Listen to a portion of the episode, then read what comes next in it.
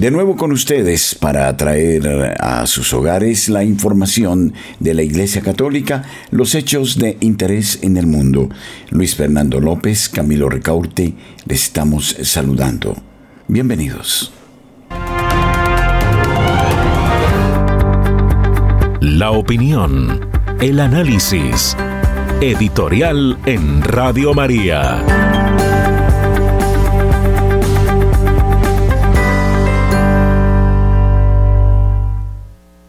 No podemos dejar de lado las palabras de un arzobispo emérito muy importante, el arzobispo de La Plata, Monseñor Héctor Aguer, quien no se contiene en este caso y habla del estupor al conocer el contenido de las 50 páginas del Instrumentum Laboris para el sínodo que viene programándose democráticamente desde el año 2021. Señalaba él que la prensa de Buenos Aires titulaba así la noticia, el Vaticano difundió la espinosa hoja de ruta del próximo sínodo. El documento incluye la pretensión de una necesidad profunda de imitar a nuestro Maestro y Señor en cuanto a la habilidad de vivir una paradoja aparente, proclamar agresivamente su enseñanza auténtica y al mismo tiempo servir de testigo para una inclusión y aceptación radicales todo esto es en, eh, entrecomillado. Vaya imitación de Cristo agresiva, paradójica. Este propósito es insólito, dice Monseñor Aguer. La Iglesia Sinodal fórmula de la verdad ahora aparece con una glosa progresista del Evangelio. El Instrumentum Laboris plantea cómo asumir eclesialmente la mundialista Agenda 2030. Es admirable de qué modo la monarquía pontificia hace decir a la democracia sinodal lo que ella quiere que esta democracia diga. Es algo así como tirar la piedra y esconder la mano. El itinerario, según Monseñor Aguer, de la futura asamblea, que lleva ya dos años de preparación hacia hablar y votar a la muchedumbre, especial y novedosamente a la femenina. Es lo que insinuaba yo, dice él, con el conocido ejemplo de la piedra. Cuando el diseño de otra iglesia está consumado, el sumo pontífice ante las críticas que no faltarán podría decir, yo no fui. Al recoger el resultado del camino recorrido desde 2021, el documento que vengo comentando afronta la cuestión de una nueva eclesiología, la sinodalidad.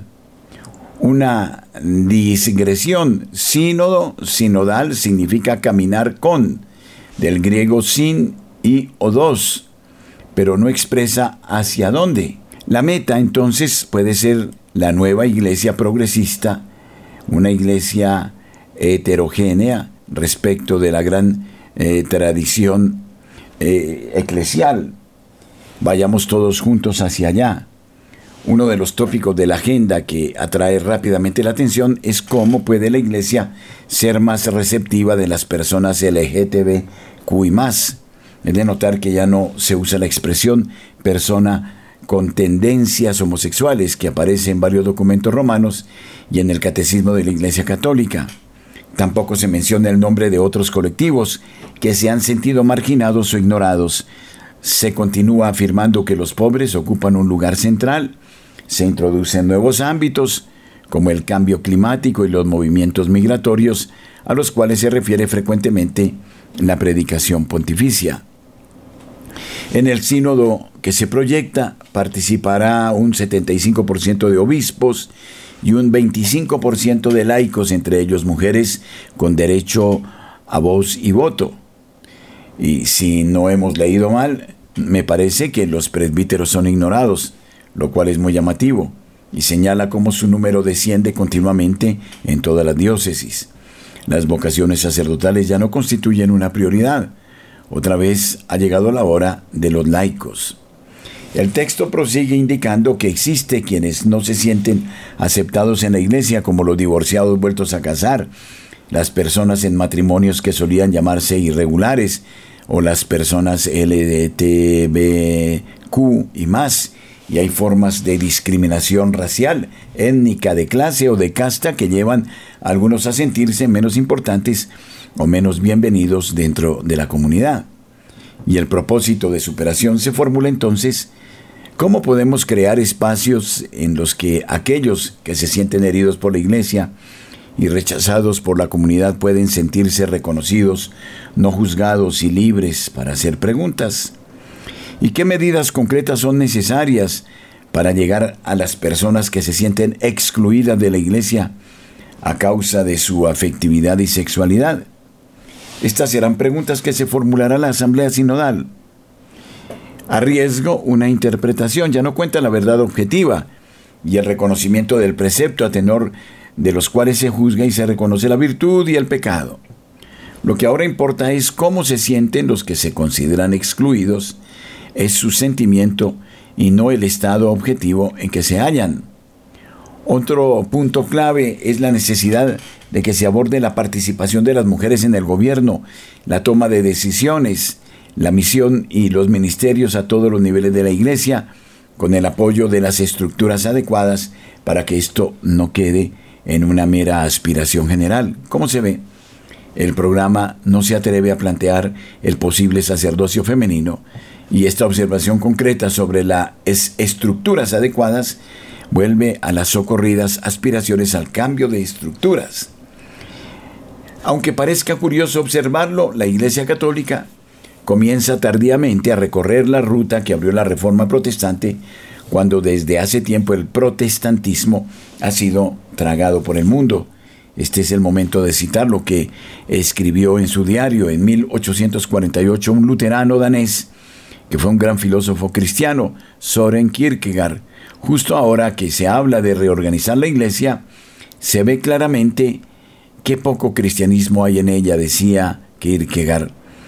En la misma página habla de la desgraciada ilusión de la cristiandad que reemplaza el ser cristiano por ser hombres.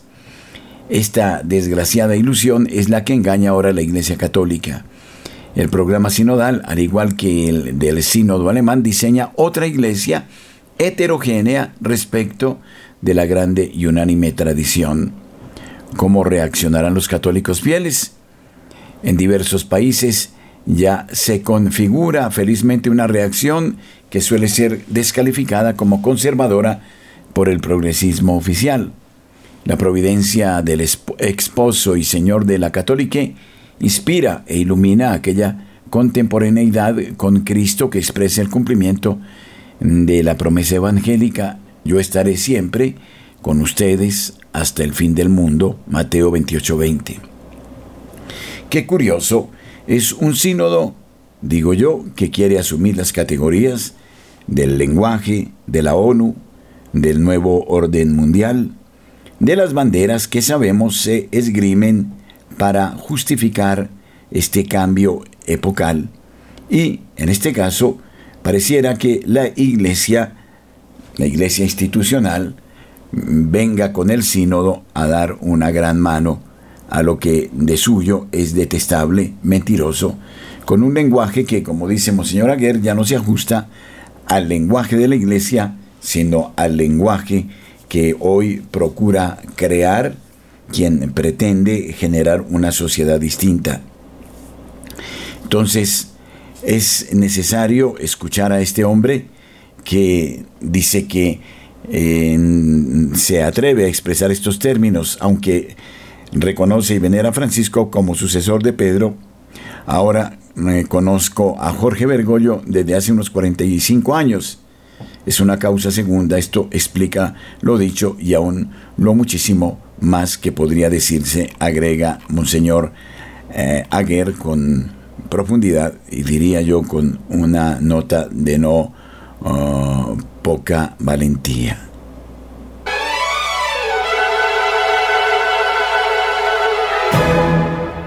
Llévate la señal Radio María. Descarga gratis la aplicación para iPhone y Android.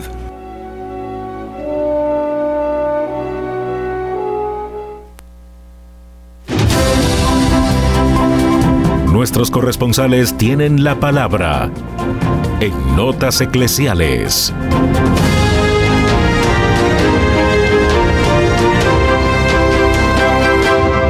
las 8 de la mañana, 14 minutos, iniciamos la ronda informativa por el país. Iniciamos en la ciudad de Cartagena con Rosa Rieta. Rosa, buenos días. Muy buenos días a toda la amable audiencia de Radio María.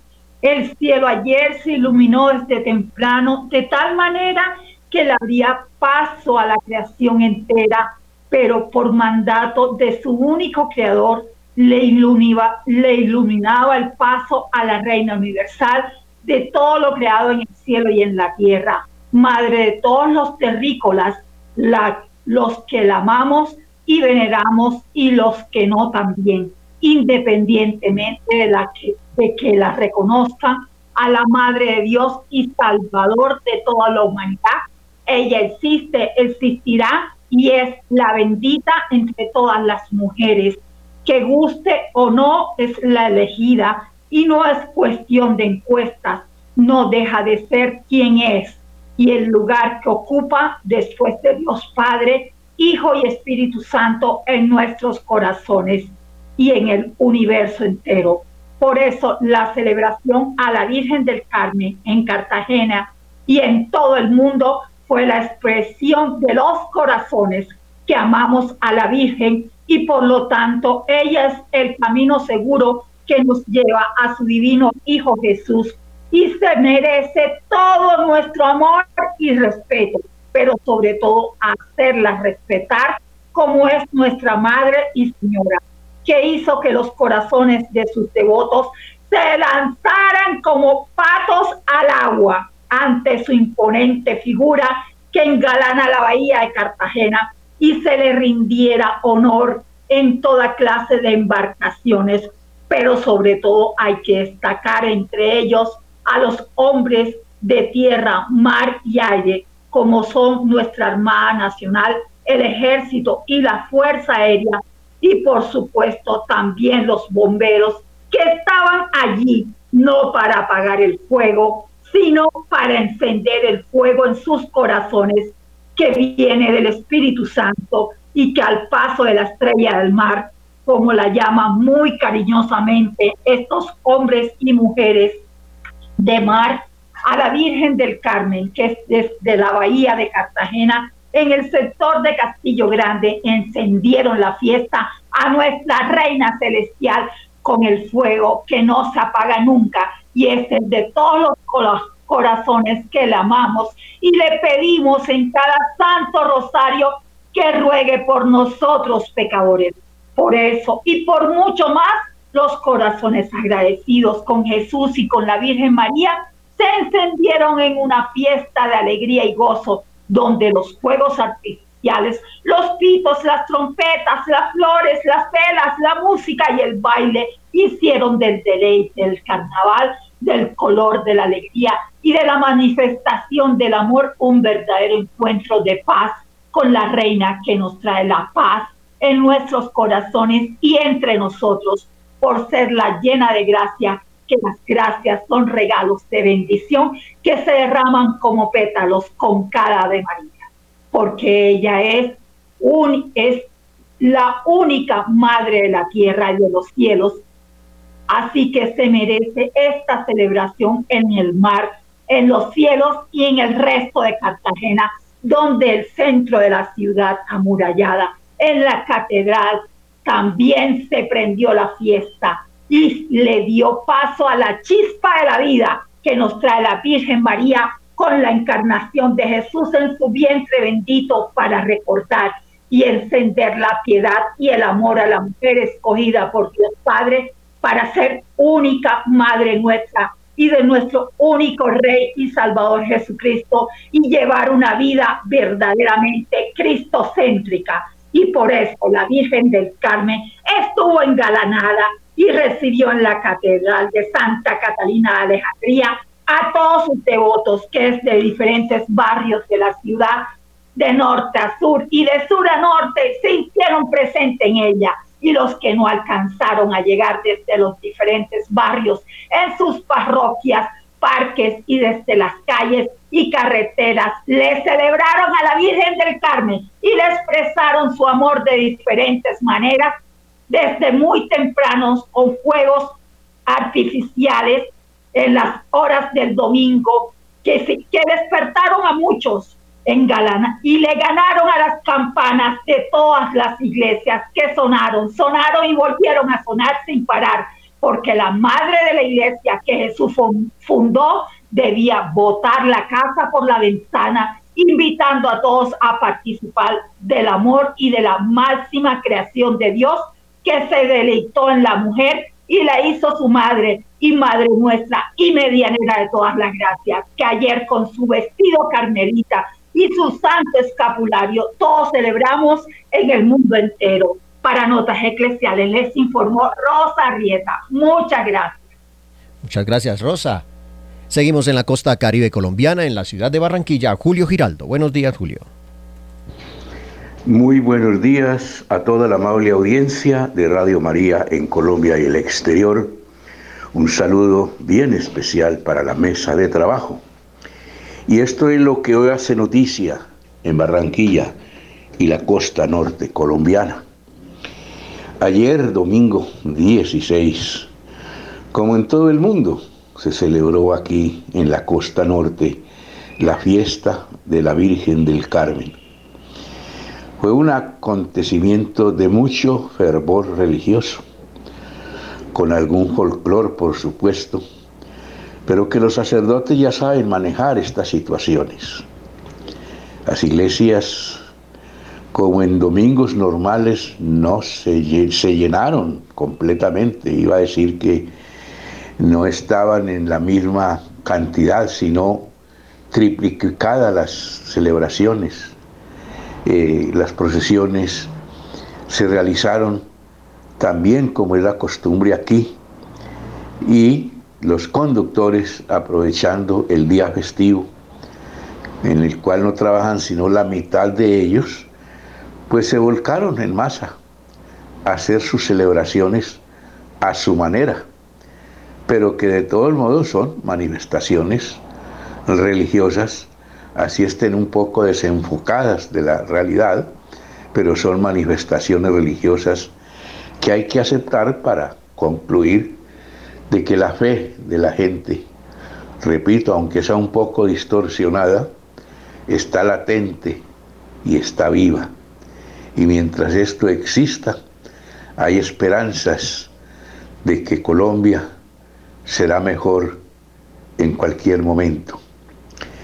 Por otro lado, o en otro ángulo de la noticia, también entonces nos preparamos para la celebración patria del 20 de julio, que es una celebración que en Barranquilla pues no tiene mucha trascendencia como estas fiestas religiosas, pero de todos modos nos recuerda esas gestas libertadoras de nuestros antepasados para lograr ser lo que somos hoy, aunque de independientes no tenemos nada, pero de todos modos vivimos en un país demócrata que con sus problemas, con todo lo que está ocurriendo, de todos modos vamos sorteando la situación para no llegar a extremos más peligrosos. Esperemos entonces que estas festividades del 20 de julio también sean en paz y en armonía. Bien, desde la ciudad de Barranquilla y para Radio María, Julio Giraldo. Muchas gracias, Julio. En la ciudad de Cali, Marta Borrero con la información. Marta, buenos días. Hola, muy buenos días para todos. Ante esta nota que traigo para ustedes, me encantaría que todos nos informáramos por otros medios, a través de Internet, de Google, porque es algo de lo que de pronto no tenemos conocimiento y está siendo realizado en Santiago de Cali. Liberan bacteria para combatir dengue en Cali. Los casos de dengue que se vienen presentando en Cali no representan una epidemia, aunque sí un brote controlado según la administración municipal. Llevamos 2.300 reportes positivos sin muertes a comparación de departamentos como el Meta, donde ya se presentan 10.000 casos. Lo que se presenta en Cali no es un índice alto, pero sí de atención, indicó Jorge Iván Ospina, alcalde de la capital vallecaucana. No obstante, la estrategia para mantener a raya el dengue en el valle está cambiando. es decir, el plan piloto del proyecto Wolbachia que se lleva a cabo en Jumbo tuvo un importante avance con la liberación de estos denominados comillas buenos zancudos, Aedes aegypti. Estos insectos contienen la bacteria Wolbachia que impide la transmisión de la enfermedad. La estrategia municipal pasa por liberar esta bacteria contra el mosquito portador del virus del dengue, que está afectando a muchas personas en la ciudad. Comillas, vamos a hacer la gran liberación de mosquitos en el municipio de Jumbo. Pedimos el acompañamiento a la comunidad, a la institucionalidad, porque en este instante cambia nuestra estrategia de manejo de dengue en Jumbo con un plan piloto en el departamento que esperamos logre como resultado erradicar el dengue de este municipio y una vez logrado esto poderlo generalizar en el departamento, sostuvo la secretaria de Salud María Cristina Lesmes. ¿Cuál es la estrategia? Inicialmente en Jumbo se buscará no matar los zancudos, sino dejarlos vivir para que estos que se liberan con la bacteria Wolbachia puedan aparearse con otros e impedir de esta manera la transmisión del virus del dengue, zika, chikungunya, entre otras enfermedades. En Jumbo se ha compartido esta estrategia para que las personas no maten los zancudos, sino que los dejen vivir para que puedan liberar la bacteria que hace parte de este plan piloto. Con esto se espera que se puedan aparear con otros para impedir la transmisión del virus como el dengue, zika y chikungunya. Bueno, les dejo la inquietud para que nos informemos por otros medios un poco más profundo de lo que está sucediendo con el manejo de este dengue en Cali. Soy Marta Borrero para las notas eclesiales de la Radio María. Muchas gracias, Marta. A las 8 de la mañana, 26 minutos, William Fernando Cabrera desde el Valle de Simbundoy en el departamento del Putumayo. William, buenos días. Muy buenos días, la información desde el departamento del Putumayo, Valle de Simbundoy, pues una temperatura baja, estamos en época de invierno, por acá en este tiempo, precisamente hablando sobre el invierno. Estamos con la única vía que conduce hacia el departamento del Putumayo, Mocoa, y Nariño está totalmente cerrada debido a un fuerte invierno que se presentó el día sábado. Desde el sábado la carretera se ha derrumbado, hay derrumbos constantes y Invías está haciendo todo lo posible para dar paso en el transcurso del día. Pues estaremos atentos, se pide mucha precaución para las personas que tienen sus vehículos y bajan por esta vía que es de cuidado y de mucho peligro. Estoy atento a cualquier novedad sobre el paso vehicular en el transcurso del día. Por otro lado la información, ayer, a pesar del invierno, se vivió la fiesta de la Virgen del Carmen, la patrona de todos los conductores, una procesión muy bonita con la imagen, la patrona de la Policía Nacional, de los conductores, las empresas transportadoras, pues de verdad todas sumadas en este recorrido y especialmente en la Santa Eucaristía que fue presidida por el padre Leonel desde la ciudad de Cali, padre Carmelito, que ha venido acá al Valle de Sibundoy, se desplazó a estar en los nueve días de la Virgen del Carmen, eh, acompañando a las hermanas carmelitas que se encuentran asentadas acá en el departamento del Putumayo. Pues bonito, porque terminó con la bendición de los vehículos, las motocicletas, igualmente con los escapularios para todos los participantes. Una devoción muy grande hacia nuestra Santísima Virgen del Carmen. Esta es la información desde el Valle de Siundoy, departamento del Putumayo, informó para Radio María Colombia William Fernando Cabrera. Buen día compañeros.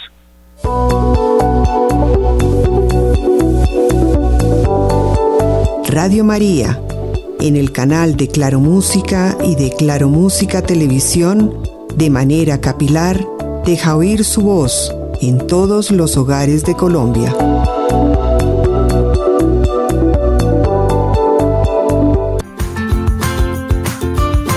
Ahora a través de la aplicación de Neki, aplicación gratuita que usted puede descargar en su celular, en este número 310-689-9407 usted podrá hacer sus transferencias de banco a la cuenta de Radio María. Este es un modo eficaz que evita comisiones y que garantiza el que la propia radio pueda hacer uso de este monedero de Neki para afrontar sus necesidades cotidianas. No deje de mirar esta propuesta, Neki. Teléfono 310-689-9407. Gracias por su generosidad.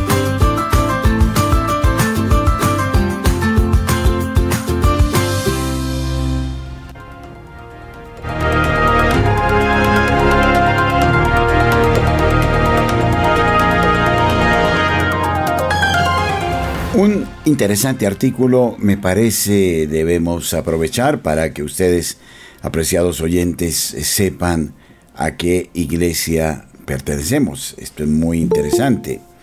Hay un artículo mm, firmado por Filotea que habla de la iglesia militante y de la experiencia de una iglesia hoy arrodillada ante el mundo. La iglesia que peregrina en la tierra, dice este artículo, es la iglesia militante. El catecismo de Trento lo explicaba así. Divídese la iglesia ante todo en triunfante y militante. La militante está integrada por todos los fieles que aún viven en el mundo.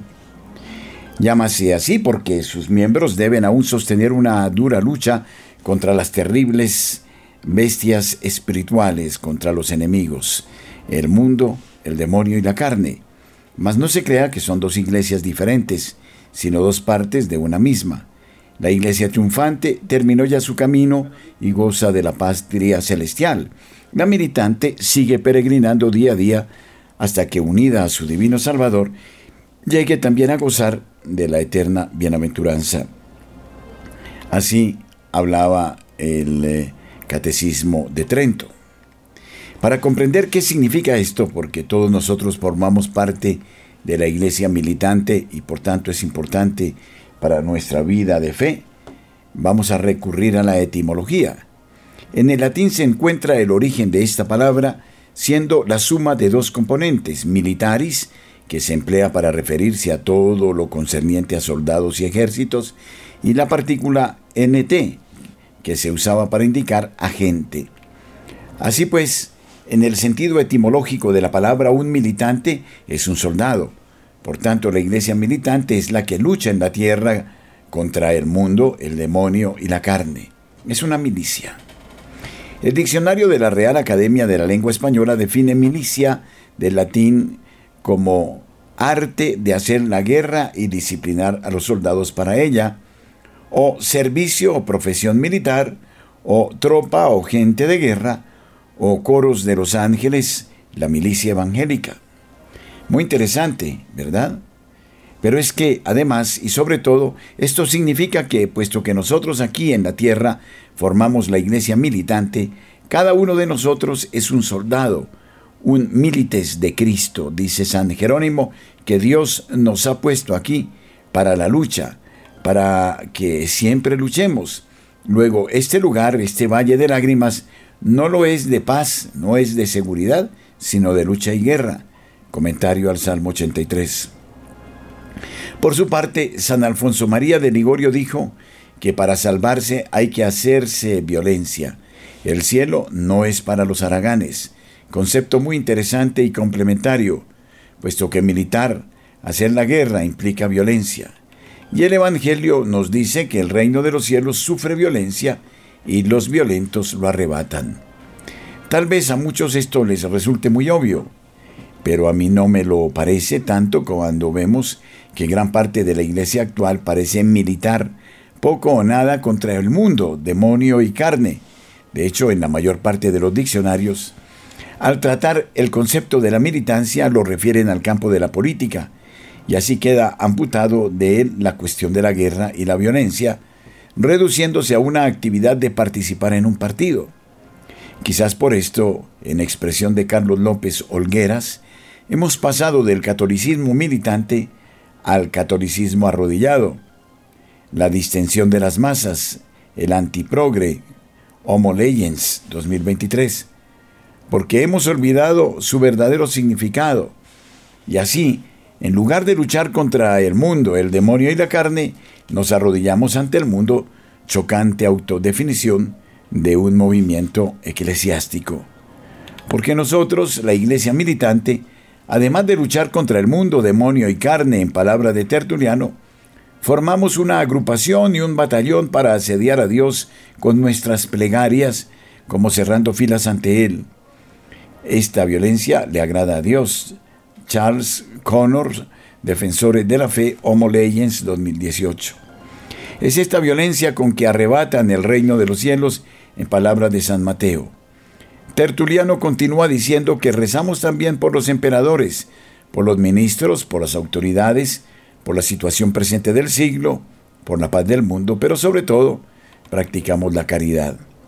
Es decir, nos hacemos violencia, militamos, luchamos por la santidad, colaborando con la gracia de Dios. Y con esta misma militancia luchamos por el nombre de Dios, por su iglesia y por la salvación de las almas. Entonces, es incompatible esta lucha con la caridad, con el amor debido al prójimo y también a nuestros enemigos. Tertuliano en el siglo III lo tenía muy claro, como lo tuvieron los apóstoles que lo aprendieron del mismo Jesucristo. Pero, insisto, parece que lo hayamos olvidado y por eso nos ponemos de rodillas no solo ante el prójimo, sino también ante el mundo con eh, diálogo, tolerancia, escucha y básicamente un relativismo que de facto niega que la única verdad que es Cristo y de la que solamente la Iglesia Católica Apostólica Romana es portadora, es la cierta. Ya lo decía la declaración Dominus Jesus, que provocó la ira de los tibios en la Iglesia contra Ratzinger, una de tantas ocasiones. ¿Por qué parece que en tantas situaciones que los católicos queremos parecer tan majos a ojos del mundo, que estamos tan desesperados por recibir la aceptación de los indiferentes y hasta de los enemigos de la Iglesia? ¿De verdad creemos además que puede funcionar? Juan Manuel de Prada, a mi juicio de una manera muy realista, opina que no. En su libro Una enmienda a la totalidad, que recoge eh, sus columnas en el ABC, de Prada considera que el diálogo con el mundo ya no es posible, que ya solo nos queda la marginalidad cuando somos firmes y fieles en proclamar en su integridad la fe, la doctrina y la moral cristianas que nuestra militancia hoy tiene por modelo al Quijote y que el pensamiento tradicional católico es la única alternativa a las ideologías modernas furibundamente materialistas y anticristianas. Pero eso no implica que renunciemos a militar por el reino de Cristo, sino que seamos conscientes de que seguramente nuestra lucha en este mundo nos conducirá al aparente fracaso con el que han vivido tantos santos a lo largo de la historia porque luchamos en primer lugar contra poderosísimas fuerzas invisibles, demonio, y contra nuestra propia flaqueza, carne, pidiendo siempre la gracia de Dios. Y también estamos intrínsecamente abiertos y disponibles siempre a los que no creen, porque Dios quiere que todos los hombres se salven. Primera Timoteo capítulo 2.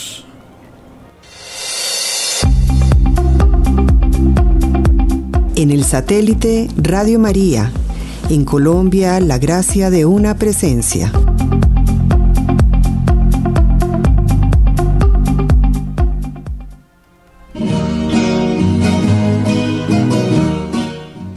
Boyacá proviene del muisca Boyacá, que significa región de la manta real o cercado del cacique. Boyacá es un lugar hermoso, lleno de historia, de paisajes hermosos y de arquitectura colonial. Cuando se visita Boyacá, no se puede dejar de ir a la laguna de Tota o a Playa Blanca, una hermosa playa natural ubicada en el suroccidente de la laguna, y si lo que se desea es una relajación completa, tenemos que sumergirnos en las aguas de las termales de Paipa.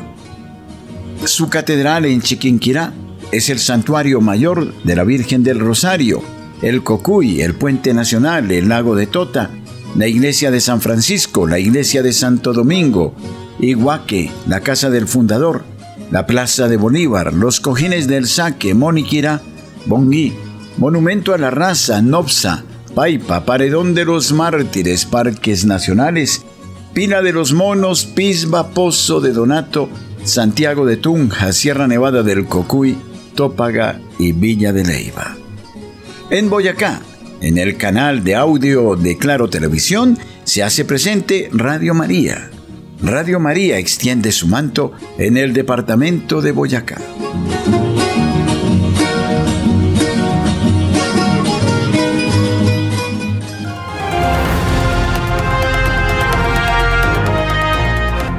Este viernes 21 de julio adelantaremos otra campaña de la colaboración con Radio María a través de el bono de caridad para llevar adelante nuestro trabajo.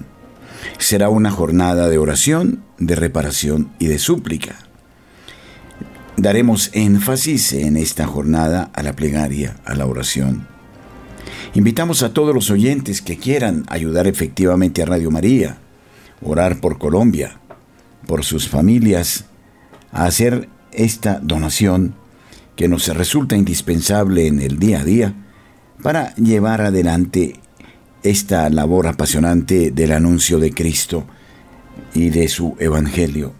Ojalá ustedes se sumen a este esfuerzo y todos colaboremos en la difusión de estos bonos eh, de generosidad que redundarán en beneficio de todos. Les esperamos el próximo viernes. Y durante este tiempo, los oyentes y nosotros nos dedicaremos a la Casa del Tesoro. Sí, ayúdenos con un bono y ustedes y nosotros comenzaremos a buscar el tesoro. Es un tesoro muy bonito. Ustedes se lo merecen. No sabemos si está en la selva, o en la playa, o en la montaña. Lo importante es que juguemos juntos, le ayudemos a la Virgen.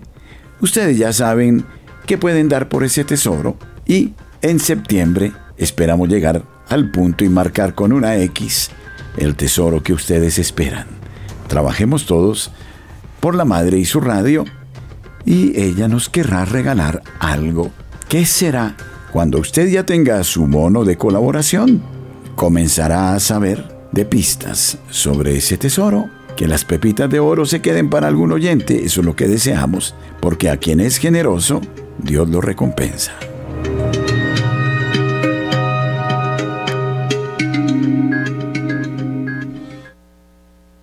Estos alertan sobre cómo Estamos maravillados con la posibilidad de acceder a películas, series, juegos o todo tipo de contenidos visuales.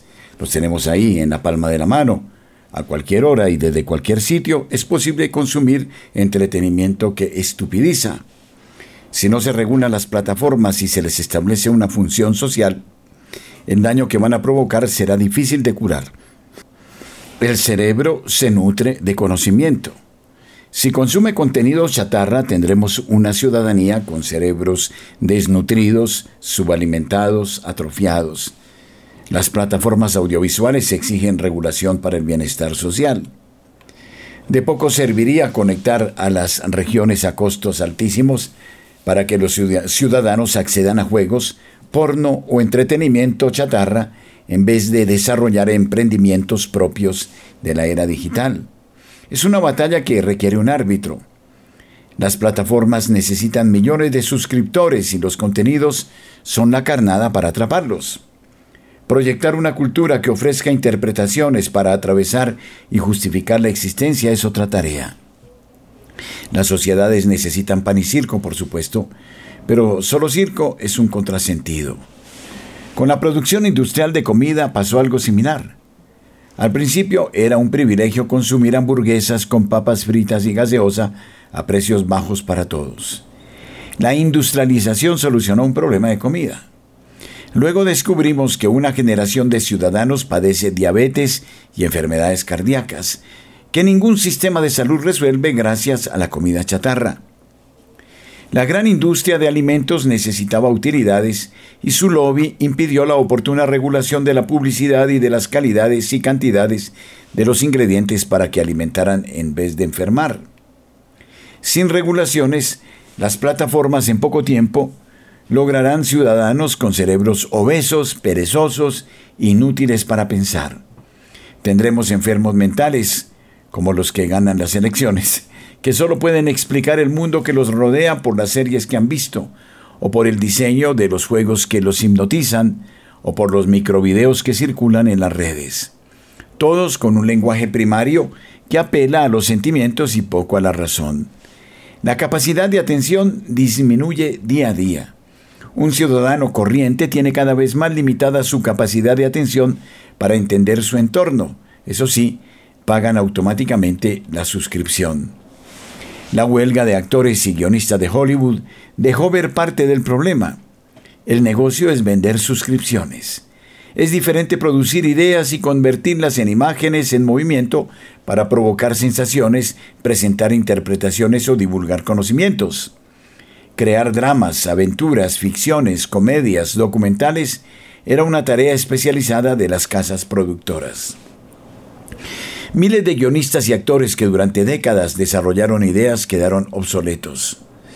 Las viejas empresas que corrían riesgos e invirtieron capitales enormes, que ganaron y perdieron millones esperando que la taquilla impredecible les agradeciera el esfuerzo, están desapareciendo. Ni Netflix, ni Amazon, ni Apple surgieron como un desarrollo lógico de la industria del entretenimiento. Fueron ingenieros quienes diseñaron las autopistas digitales que luego necesitaban lucrarse del invento. El negocio de las plataformas nació sin que intervinieran con un dólar en desarrollar contenidos sin tener formación ni experiencia en el área. Solo sabían que la gente consume entretenimiento.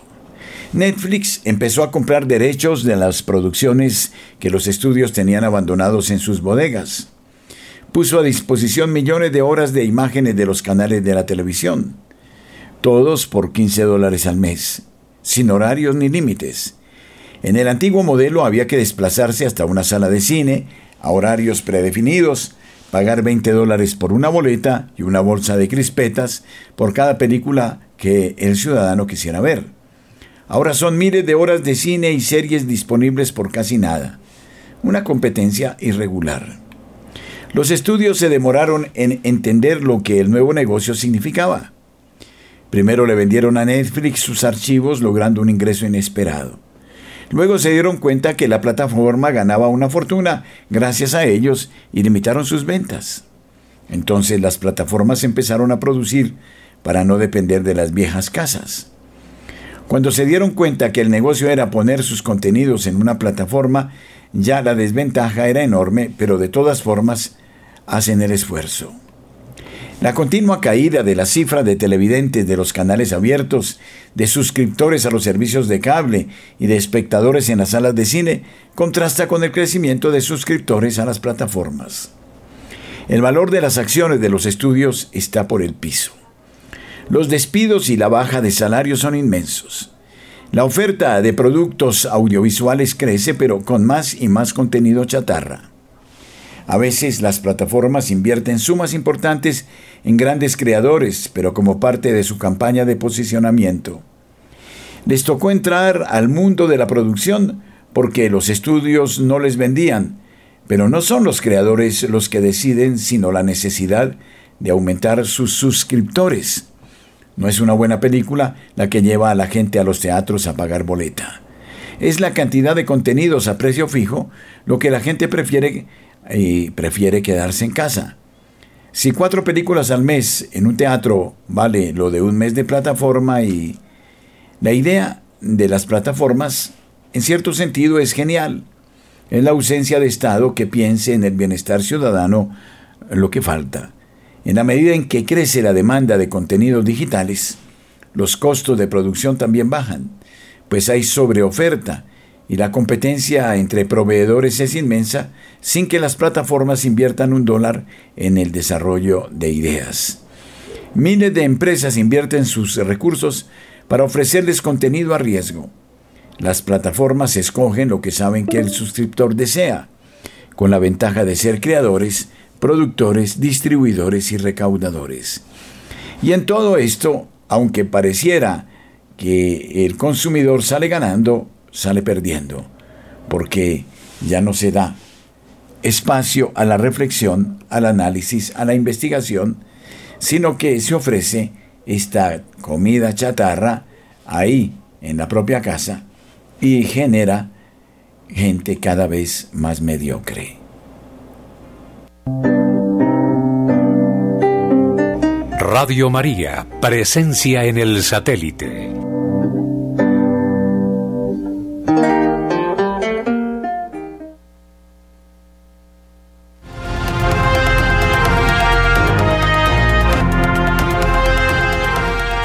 Y destacamos un artículo que aparece en las dos orillas y que es muy interesante en torno a la realidad eh, de los peajes en Colombia ante la quiebra y cierre de las aerolíneas baratas que entregaban tiquetes por menos de 100 mil pesos en Colombia, en desplazamientos locales, viajar en carro fue una de las primeras opciones que los colombianos tuvieron a la mano para recorrer el país, pero esa alternativa también ha tenido sus inconvenientes.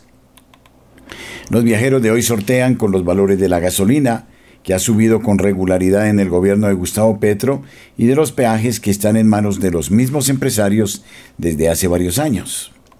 Fue en el gobierno de César Gaviria cuando las carreteras empezaron a quedar en poder de privados, quienes a través de concesiones se quedaban con su rehabilitación, mantenimiento y operación. La manera de financiar esta operación es con el cobro de peajes que también quedó en manos de ellos. El Instituto Nacional de Vías, Sin Vías, gerenciado hoy por Juan José Oyuela, designado por Gustavo Petro en enero de 2023, es la entidad que cede la autonomía de estos proyectos hasta por 25 años después de construidos. Con los contratos, los privados administran los recursos derivados de los peajes con el fin de mantener en óptimas condiciones las carreteras del país y también es la manera de recuperar la inversión económica de los socios e inversionistas constructores. Desde el inicio de estas concesiones, el negocio de los peajes y de la construcción de carreteras ha estado en manos de ocho familias. Luis Carlos Sarmiento Angulo, por ejemplo, desde un comienzo y muy recién comenzaron las privatizaciones del gobierno Gaviria, este poderoso banquero se posicionó como un importante jugador entre los nuevos negocios a través de la corporación financiera Corfi Colombiana, a través de cuatro compañías suyas que licitan independientemente o asociadas con otras, se hizo a jugosas concesiones, PISA, proyectos de infraestructura, Episol, estudio y proyectos de los Andes, Consecol, colombiana de concesiones y licitaciones, Coviandina y Epiandes, estudios y proyectos de los Andes. La organización Luis Carlos Sarmiento opera al menos nueve concesiones viales, casi todas muy bien localizadas en áreas de importante tráfico que le aseguran una buena rentabilidad. Actualmente es dueña de al menos cuatro de los diez peajes más costosos de Colombia. Estas son sus concesiones actuales. La doble calzada Buga-Tuluá-La Paila, desde 1993, ampliada hasta La Victoria en 2006, Bogotá-Villavicencio hasta 2023, Fontibón-Facatativá Los Alpes hasta 2024. Vía proyectada para descongestionar el occidente de Cundinamarca en la ruta hacia los departamentos de Tolima, Caldas y Antioquia. Autopista Conexión Pacífico 1, Ancón Sur, Bolombolo en Antioquia que va hasta el 2039 un sector clave Mulaló, Lobo Guerrero, Cali, que conecta el puerto de Buenaventura hasta 2040, Chirajara, Villavicencio, último tercio de Bogotá, Villavicencio hasta 2054, Villavicencio, Yopal hasta 2044. Ruta del Sol 2, Puerto Salgar en Cundinamarca hasta San Roque Cesar. Tiene el 33% en sociedad con Odebrecht y a Solarte y la cual habría sido entregada al consorcio tras haberle entregado un soborno de 6 millones de dólares al ex viceministro Gabriel García Morales. El expresidente de Corfi Colombia, José Elías Melo, está condenado por estos hechos. Aparece otra concesionaria muy fuerte, es la concesionaria de Mario Huertas, propietario de MHC. Mario Huertas Cotes, bogotano, ingeniero civil de la Universidad Javeriana. La tradición de ingeniería viene desde su tío abuelo, la continuó con su padre y pasó a sus manos en 1975 para presidir desde entonces MHC. Tiene la mayoría en cada una de las tres megaconcesiones viales de cuarta generación. la doble calzada Girardot Honda Puerto Salgar hasta 2039, Conexión Pacífico 3, La Pintada La Virginia hasta 2039, Cartagena, Barranquilla y Circunvalar de la Prosperidad hasta 2049. Su despegue fue con la participación en la construcción de varias de las vías más importantes de Bogotá entre 1977 y 1995, avenidas Boyacá, Córdoba, Suba y la ampliación de Autopista Norte. Socio minoritario en Barranquillo Lomarena, conexión calle 80 entre Siberia y El Vino hasta 2031, Río Hacha Paraguachón hasta 2030, Chía Mosquera, La Mesa Girardot, entre otras. Desarrollo vial del oriente de Medellín, Davimed hasta el 2021. Las vías de José Jairo Correa y su hija Luz María, propietario de la Construcciones El Cóndor, José Jairo Correa Gómez, antioqueño, es el principal accionista y fundador en los años 80 de Construcciones El Cóndor, ingeniero civil de la Escuela de Minas de la Universidad Nacional, es a su vez el mayor accionista del Deportivo Independiente Medellín. Desde el 2001 preside la empresa su hija Luz María Correa Vargas. Correa fue a su vez fundador de Odinsa, que en 1992 creó un consorcio de varias pequeñas compañías de ingenieros para competir con las grandes empresas de ingeniería extranjera que llegaron a licitar en el país. Actualmente son socias las siguientes eh, obras, la autopista Cesar La Guajira, San Roque Cesar y Cuestecitas en La Guajira, Antioquia Bolívar, transversal de las Américas, sector 1, corredor vial del Caribe, socio minoritario en vías del NUS, socio minoritario en la malla vial del Meta, socio minoritario en autopista Conexión Pacífico 2, Bolombolo La Pintada Primavera, autopista Concesión Pacífico. Los hermanos Bautista, Thomas Gregg y Sons, los eh, Mencel Amin de Cartagena, KMA Construcciones. Son estas las familias que tienen en manos las vías. Pero, eso sí, cobran y siempre y muy bien los peajes, pero las vías están en pésimo estado. Sobre todo lo que tiene que ver con la autopista del Sol, el Magdalena Medio, cosa que propicia que haya daños de automotores, huecos por todas partes y los atracadores que están listos para caerles a los pobres viajeros que pinchan a un lado de la carretera en hora del día o en hora de la noche.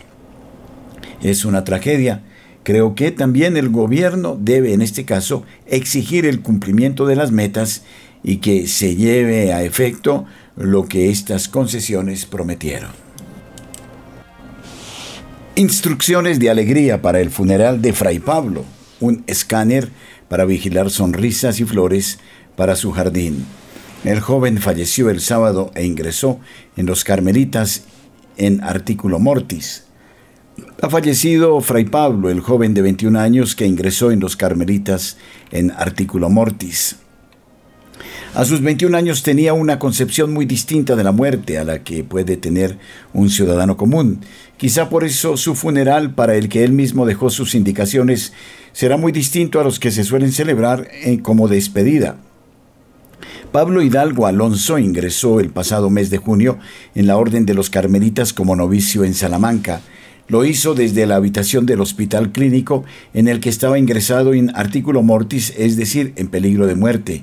Su enfermedad, un sarcoma de Ed avanzaba rápidamente desde que se lo diagnosticaron a los 16 años, pero se concedió esa dispensa para que pudiera ingresar en la orden que él siempre había querido. Después de celebrar a finales del mes pasado la profesión religiosa en la iglesia del Carmen de Abajo, haciendo públicamente sus votos de pobreza, obediencia y castidad, su estado fue empeorando en los últimos días decidió regresar del hospital al convento carmelita de San Andrés, donde finalmente falleció en la mañana del pasado sábado. Hoy se celebra su funeral en la misma iglesia en la que hace pocos días se rodeó de su familia y amigos para la profesión como carmelita bajo el nombre religioso de Fray Pablo María de la Cruz. Todo lo dejó estructurado y preparado ante un final al que no le tuvo miedo. La muerte es un tabú que yo creo que hay que romper decía hace unos días.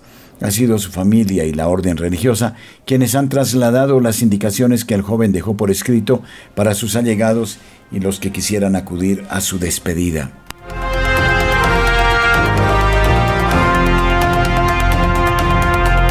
Muchas gracias por habernos acompañado en este momento. Luis Fernando López, Wilson Urquijo, Camilo Ricaurte, este servidor el Padre Germán Acosta, les invitan a proseguir con nosotros a lo largo de la jornada.